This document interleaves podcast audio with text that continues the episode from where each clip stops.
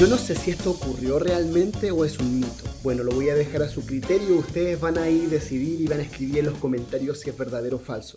En una oportunidad, un predicador usaba un lenguaje muy exquisito, con una cantidad de palabras que tenía a toda su audiencia anonadada. Su mensaje era lleno de palabras rimbombantes. En un momento, a él le llamó la atención que la gente se parara del templo y saliera. Por ahí se quedó una abuelita sentada en la primera fila al paso de unos 5 minutos aproximadamente, empezó a ver que la gente empezó a regresar al templo, pero ya no traían la Biblia, sino que traían un diccionario. Esto le pareció muy curioso, dijo, ¿qué ocurrió aquí? Y le pregunta a la gente, ya no se aguantó más la curiosidad y le pregunta a la hermandad, hermanos, ¿por qué hicieron esto? Bueno, la gente le respondió a una sola voz, hemos ido a cambiar las Biblias por diccionario para poder entenderle. ¿What? A veces los oyentes quedan admirados de lo que hablan los predicadores, con esa elocuencia, con esa cantidad de palabras. Pero si de verdad le preguntamos a la gente si es que están entendiendo lo que estamos hablando, muchas veces no entenderán ni jota. Escucha este consejo, por favor, amigo predicador o tú que enseñas. Si el mensaje no llega a la mente y al corazón de las personas, todo será una gran pérdida de tiempo. Hola amigo, hermano y contertulio de las redes sociales, aquí estamos en un nuevo capítulo de Teología Underground. Y este es un capítulo muy especial porque estamos comenzando la segunda temporada de este podcast que ha sido de mucha bendición y edificación para, bueno, todos los hispanohablantes. Aunque me escuchan como cinco, pero bueno, no importa, todos aquellos que escuchan este podcast. El tema que nos convoca hoy día es un tema muy candente, vamos a estar hablando sobre la ira de Dios. Y te quiero hacer una pregunta. ¿Tú crees que realmente existe la ira de Dios? ¿O es un mito? ¿Es algo de los fariseos, de los religiosos, de los legalistas, de tu mamá o tu papá para que no cometas un pecado inmoral? La respuesta, querido contertulio, es sí, sí existe la ira de Dios y es uno de los atributos inmutables del Señor. ¿Y sabías que es una de las doctrinas más rechazadas, no solamente por aquellos que no conocen del Evangelio, sino que también por muchos cristianos. Estamos viviendo tiempos complejos, donde muchas doctrinas clásicas evangélicas, y no solamente clásicas, sino que históricas, hoy día están pasando por un tiempo de cuestionamiento. Y esta doctrina principalmente es una de las que ha sido más atacada, la ira de Dios. En el mundo de hoy, cualquier concepto de la ira de Dios ofende a la posmodernidad. Esta doctrina es demasiado desconcertante, demasiado intolerante, demasiado conservadora, dirían muchos. Vivimos en días donde muchos quieren ser relacionadores públicos de Dios. Muchos se han convertido en jueces del carácter santo de Dios y tienen a Dios en el banquillo, haciéndole preguntas como ¿cómo puede ser justo el infierno? ¿Por qué Dios ordena a los israelitas que destruyan los pueblos paganos? Porque Dios siempre parece tan enojado contra el pecado. El hecho de que muchas personas luchen con estas preguntas nos demuestra que es necesario conocer la doctrina en profundidad sobre la ira de Dios. Es necesario para entender la cosmovisión de la vida cristiana. Y esto nos va a servir como combustible a la hora de la adoración. Una adoración adecuada, y nos sirve como una caja de herramientas para enfrentar aquellas objeciones que siempre tiene el agnóstico o el ateo en contra del cristianismo. Es sumamente importante conocer esta doctrina, porque de esta forma vamos a poder sacar, quitar la caricatura del Dios lo más parecido al osito de peluche, a los cariñositos. Mira, te quiero compartir algunas verdades sobre la ira de Dios, así que pone mucha atención, anda a buscar un cuaderno o un lápiz. Lo primero que vamos a decir es que la ira de Dios es justa. Se ha vuelto común para muchos argumentar que el Dios del Antiguo Testamento es un monstruo moral, que de ninguna manera es digno de adoración. Sin embargo, los autores bíblicos no tienen ese problema. De hecho, se dice que la ira de Dios está en perfecto acuerdo con la justicia divina. Pablo escribe en Romanos 2, versículo 5, pero debido a tu corazón duro e impenitente, estás acumulando ira para ti mismo del día de la ira cuando se revelará el justo juicio de Dios. La ira de Dios entonces es proporcional a la pecaminosidad humana. Proverbios 24:12 dice, si dices, he aquí no sabíamos esto, ¿no lo percibe el que pesa el corazón? ¿No lo sabe el que vigila tu alma y no pagará al hombre según su trabajo? El tío J. Packer, que hace poco partió a la presencia de nuestro Señor, lo resume de la siguiente manera y dice, la ira de Dios en la Biblia nunca es lo caprichoso, autocomplaciente, irritable, moralmente ignorable en que la ira humana es tan frecuente. Es en cambio una reacción correcta y necesaria al mal moral. La ira de Dios es de temer. La ira de Dios debe ser temida porque todos pecaron y no alcanzaron la gloria de Dios. Eso lo dice Romanos 3:23 cuando nos revela la verdad y nos dice por cuanto todos pecaron, están destituidos de la gloria de Dios. La ira de Dios debe ser temida porque somos justamente condenados si somos pecadores y estamos sin Cristo. La ira de Dios debe ser temida porque Dios es lo suficientemente poderoso como para hacer lo que Él promete. Jeremías 32, 17 dice así, Oh Señor Jehová, he aquí que tú hiciste el cielo y la tierra con tu gran poder y con tu brazo extendido. No hay nada que sea difícil para ti. La ira de Dios debe ser temida porque Dios promete castigo eterno a aquellos que rechazan a Cristo. Y esto lo vemos en Mateo 25, 46. E irán estos al castigo eterno y los justos a la vida eterna. También debemos saber que la ira de Dios es consistente en el Antiguo y en el Nuevo Testamento. Es común pensar que el Dios del Antiguo Testamento es malo, duro y lleno de ira, y que el Dios del Nuevo Testamento se convirtió, así que ahora es un Dios amable, paciente, y amoroso. Pero ninguno de estos retratos representativo a la enseñanza de las escrituras sobre la ira de Dios. Encontramos descripciones inmensamente temerosas de la ira de Dios tanto en el Antiguo como en el Nuevo Testamento. Dios sabe actuar con justicia y juzgar el pecado, de lo contrario, Dios no sería Dios.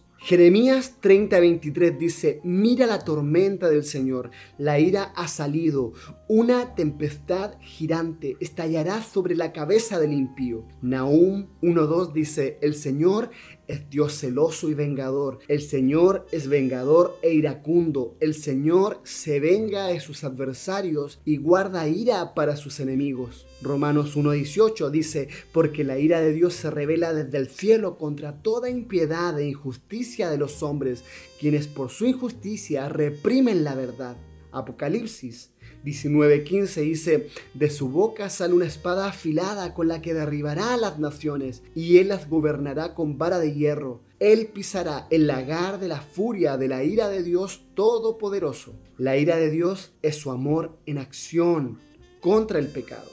Esto parece una contradicción, ¿verdad? Pero Dios es amor y Dios hace todas las cosas por su gloria. Él ama su gloria sobre todo y eso es algo muy bueno. Por lo tanto, Dios gobierna el mundo de tal manera que le da la máxima gloria. Esto significa que Dios debe actuar con justicia y juzgar el pecado, es decir, responder con ira. De lo contrario, Dios no sería Dios. El amor de Dios por su gloria motiva su ira contra el pecado. Es cierto que el amor de Dios por su gloria es una realidad muy grave para muchos y no una buena noticia para los pecadores. Después de todo es algo terrible caer en manos de un Dios viviente, ¿verdad? Pone mucha atención a lo que viene. La ira de Dios se satisface en Cristo. ¡Wow! Gloria a Dios al salvarnos de su propia ira, Dios ha hecho lo que no pudimos hacer y ha hecho lo que no merecíamos. Aquí tenemos buenas noticias. Cristo Jesús vino al mundo para salvar a los pecadores y de los cuales, así como Pablo dijo, yo soy el primero, creo que yo soy el segundo. Gracias a Cristo, Dios puede llamar a los pecadores justificados, según Romanos 3:26. Dios ha hecho lo que no pudimos hacer y ha hecho lo que no merecíamos. Charles Wesley o Carlos Wesley, como se diga, se regocijó en su corazón con esta buena noticia y dijo lo siguiente. Y puede ser que gane interés en la sangre del Salvador. Murió por mí. ¿Quién causó su dolor? Para mí. ¿Quién lo persiguió hasta la muerte? Amor increíble. ¿Cómo puede ser que tú, Dios mío, mueras por mí? Qué gran misterio. Qué gran noticia. Hay beneficios en conocer la ira de Dios. Conocer a Dios exige necesariamente una comprensión correcta de su carácter y para tal efecto debemos considerar cada uno de sus atributos. Estos atributos los encontramos en sus sagradas escrituras, en cada testamento, en el Nuevo y el Antiguo, en cada libro y en cada autor encontramos impresa de una o de otra forma la naturaleza y las características del Creador. Ahora bien, es evidente que algunos atributos son más conocidos y preferidos que otros, pero al ser Dios es una unidad. Tenemos que afirmar que Él es la suma de todos sus atributos y ninguna de sus perfecciones debe ser enfatizada y descuidar las otras. No podemos amar a una y rechazar la otra. Por eso debemos guardarnos de pensar que Dios es más misericordioso o más santo o más amoroso que justo. Por eso decimos con fuerza que Dios es misericordioso, amoroso y bueno y a su vez es poderoso, santo y justo. Él es el mismo de ayer, hoy y por los siglos de los siglos. Él no cambia y eso lo afirma fuertemente la Biblia. Por eso que no podemos descuidar el atributo de la ira de Dios. En el Antiguo Testamento vemos varios eventos que son una viva y clara expresión de la ira divina. Por ejemplo, el diluvio, el juicio de Sodoma y Gomorra, los que murieron tragados por la tierra y la matanza de los amalecitas, son solo algunas de las muchas manifestaciones de la ira de Dios. ¡Wow! Cuando Dios se enoja, se enoja.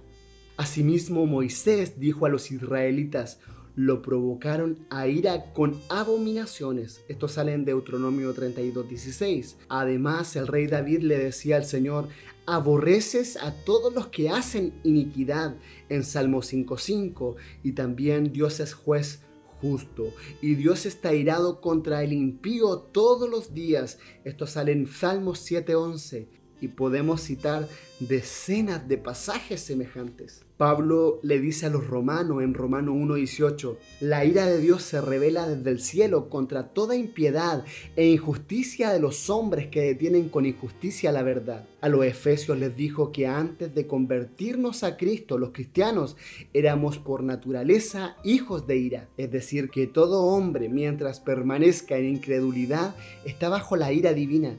El mismo Señor afirma esta afirmación al decir que el que cree en el Hijo tiene vida eterna, pero el que rehúsa creer en el Hijo no verá la vida, sino que la ira de Dios está sobre él. Esto lo dice Juan 3:36. No obstante, debemos saber que la mayor expresión de la ira divina ocurrió hace un poco menos de dos mil años atrás, en la cruz del Calvario, sobre el Señor Jesucristo. Dice la palabra de Dios que toda la ira de Dios cayó sobre él por nuestros pecados. Es por eso que en la noche de su arresto, en Lucas 22, 42, mientras oraba en el Getsemaní, le pidió al Padre diciendo, líbrame de esta copa, líbrame de la copa de la ira de Dios. Aún así podemos citar varios pasajes semejantes, pero ¿cómo podemos definir la ira de Dios? Bueno, la ira divina es la inevitable reacción de un Dios santo contra el pecado de los hombres. La ira es la respuesta necesaria de un Dios justo contra la maldad de las criaturas. Quizás te pasa que encuentras dificultades para entender esta característica divina. La primera es porque para el hombre la emoción de la ira tiene que ver con algo negativo, tiene una connotación pecaminosa, pero en cuanto a Dios recuerda que todos sus atributos son justos y santos.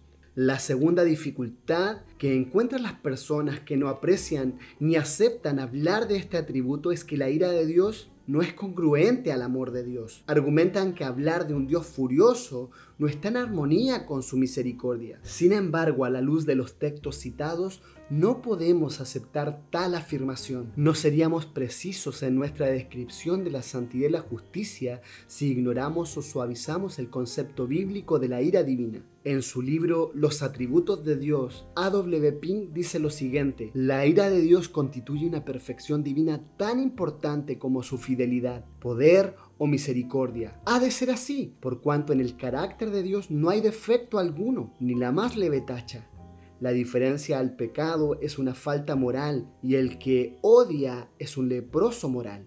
¿Cómo podría él, que es la suma de todas las excelencias, mirar con igual satisfacción la virtud y el vicio, la sabiduría y la locura. ¿Cómo podría Él, que es infinitamente santo, desestimar el pecado y renunciar a su ira? Por lo tanto, ¿cómo podemos meditar con gozo por la ira divina? ¿En qué manera, amigos con tertulio, podemos agradecer y celebrar la ira de Dios? ¿Cuáles son los beneficios de meditar en la ira? creo que pudiéramos enfocarnos fundamentalmente en tres beneficios.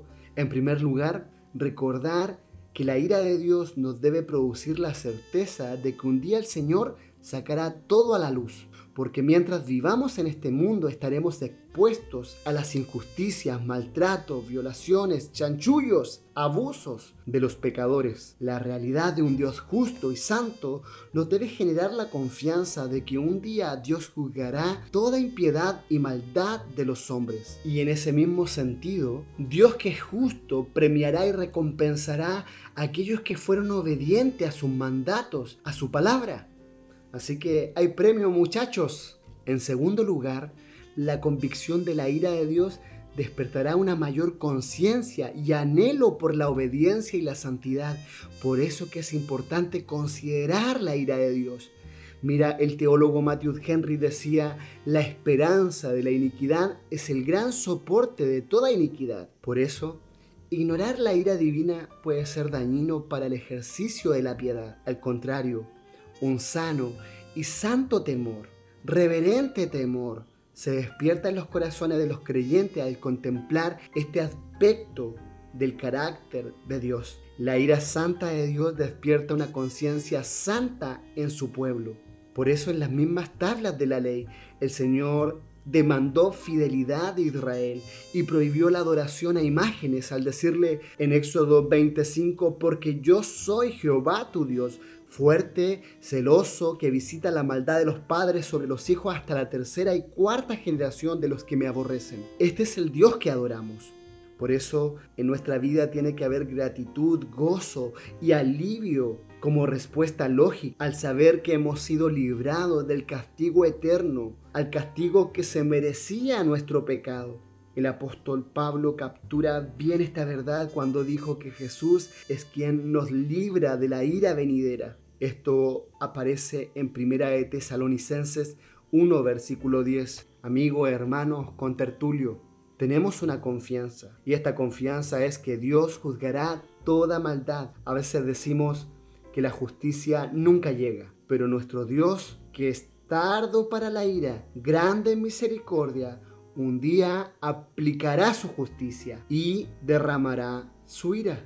Esto debe provocar en nosotros el gozo de saber que por el sacrificio expiatorio de Cristo hemos sido, hemos sido librados de la justa ira de Dios. Y esto lo podemos ver cuando contemplamos todos, cada uno de los atributos de este gran creador, sin ignorar su ira. Queridos contertulios, muchas veces ignoramos esta doctrina pero es necesario que conozcamos a Dios de forma integral, cada uno de sus atributos y de esa forma poder tener una adoración más excelente. Espero que hayan sido edificados en este capítulo, que hayan sido motivados a una mayor piedad en sus vidas, a buscar la santidad, porque sin santidad nadie verá a Dios. Ahora somos santos y lo creemos absolutamente solamente por los méritos de Cristo. Bueno chicos y chicas, hemos llegado al final de este capítulo. Les recomiendo el libro Los atributos de Dios de A.W. Pink. Es un excelente libro para la edificación personal y para seguir conociendo de Dios. Nos estamos viendo, escuchando, conociendo en una próxima edición de este su podcast regalón Teología Underground.